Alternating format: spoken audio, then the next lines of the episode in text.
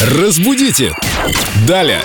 С нами в студии Виктория Полякова, наш прелестный культуролог, знаток русского языка. И сегодня вопрос от меня. Вопрос на засыпку. В детстве я часто слышал от тети выражение «хватит вам лясы точить». И ни разу не спрашивал ее, а что это значит, можно, конечно, сейчас ей позвонить, но э, раз уж вы здесь, Виктория, в студии, давайте вы расскажете, откуда взялось это выражение и что оно означает. Точить лясы. Здравствуйте, Виктория. Кстати, многие думают, что мы, работая в эфире, лясы точим.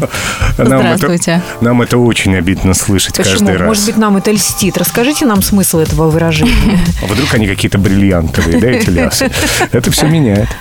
Ну, в некотором смысле, конечно, те, кто думают, что мы тут лясы с вами точим, они правы, поскольку точить лясы – это болтать, заниматься таким беспредметным разговором. Но у нас очень предметный разговор. У вот нас, есть да. конкретный вопрос, вы отвечаете, рассказываете историю. Да, да, все верно. Но точить это ведь что-то металлическое должно быть. Стружка, искры. Ну, скорее деревянное. Выражение возникло, когда изготавливали из дерева деревянные такие столбики для перил, балясины. Балясины, еще их иногда называли балясы. И балясниками, соответственно, назвали тех, кто вытачивает эти перилки. И так как работа считалась в целом несложной, и в процессе можно было болтать, шутить и смеяться, оттуда и произошло такое выражение «точить лясы». Да, еще и деревом пахнет. Это один из любимых ароматов. Очень интересно. Многое забывается. А многое мы вообще не знали.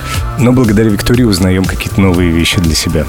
Спасибо, Виктория, вы просто наш филологический свет. Спасибо большое. Какое приятное сравнение. Пожалуйста, приходите к нам еще. А вы, друзья, в группу Эльду Радио ВКонтакте загляните и оставьте для Виктории вопрос с фразеологизмом, который мы разберем в эфире. Разбудите! Далее!